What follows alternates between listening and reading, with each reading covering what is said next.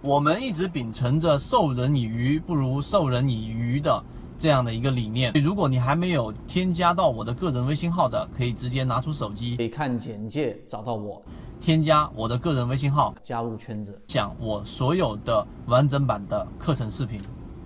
就是怎么样去判断一个标的在突然之间出现了拉升之后，这个拉升要拿得住，到底怎么判断它是一波启动？还是仅仅是一波短线的上涨啊，这个是我们这个交易过程当中最经常遇到的，尤其是你拿到一些强势的标的，可能一个标的突然之间拉升，然后你不知所措，你赚了百分之十，你就极其容易把筹码给交出来，就是我们以前所说的，一般散户拿到百分之十五左右，手就开始颤抖了，就基本上拿不住了。那这里面呢，这个问题啊是一个难题。首先，我们先确定它的属性。它肯定是个难题。第二个呢，没有标准答案，但是我们能够无限的靠近这个标准答案，并且我们是实战的。我们来告诉给大家一个原则啊，这个原则是非常具有实战性的，就是啊，你可以记住一个简单的口诀，就是越大就用越细的，越小的就用越粗的。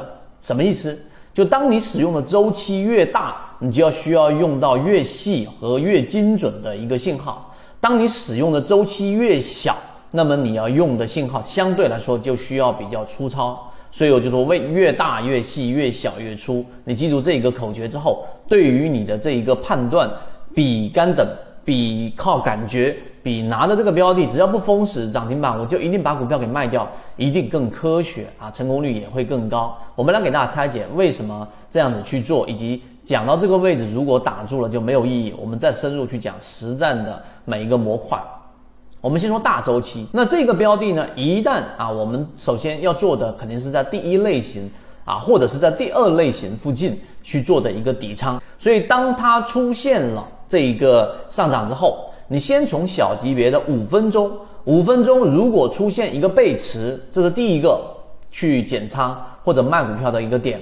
第二个就是我们所说的稍微大一些的周期，例如说三十分钟级别出现一个顶分型，出现顶分型，而不是背驰。因为当一个三十分钟出现背驰的时候，往往它的这一波利润上涨之后，可能已经打掉了一部分的这个空间。所以当它出现顶分型的时候，你可以考虑去把股票给卖掉。啊，第三个日线周期那不用考虑了，日线周期上不用去等所谓的这个大的背驰，因为日线周期的背驰它至少要构成好几根这一个好三笔以上。那么这种情况之下呢，当你去交易，可能很多利润就打完，那你就可以用顶分型。日线级别顶分型出现这一个顶分型，你就可以考虑要减仓或者卖掉股票。这三个分别是五分钟和三十分钟和日线级别来作为你一个操作的一个卖点。你先看日线周期上啊，我们已经分享出了我们顶底分型，因为顶底分型它本身就是一个小周期，三根 K 线来判断力度强弱的。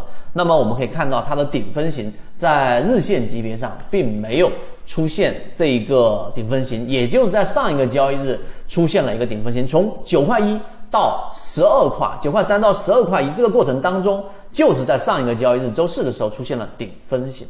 所以这是一个大周期。那么我们再去看我们所说的这个三十分钟级别，你就会发现三十分钟级别也出现过一次顶分型。那这个顶分型所出现的这个位置是在十块四毛钱附近。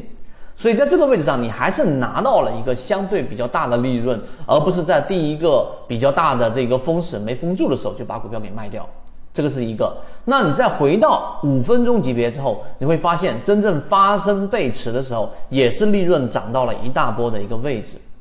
所以这个周期。取决于你自己本身的操作和标的的这一个股性以及大盘的环境，所以刚才我说只能无限的靠近我们所说的这个我们满意的这个卖点，或者说你可以想象一下，我们有一个能力圈，你的这一个卖点是正处于能力圈的这个边缘就 OK 了，因为这个边缘之外的你的这一个获利是属于认知之外的获利。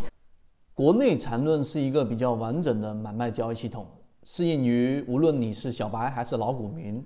的一个非常完整的交易系统，能够让你在交易过程当中进入到另外一个更大的一个台阶。获取完整版缠论专栏航线，可以私聊留言获取通道。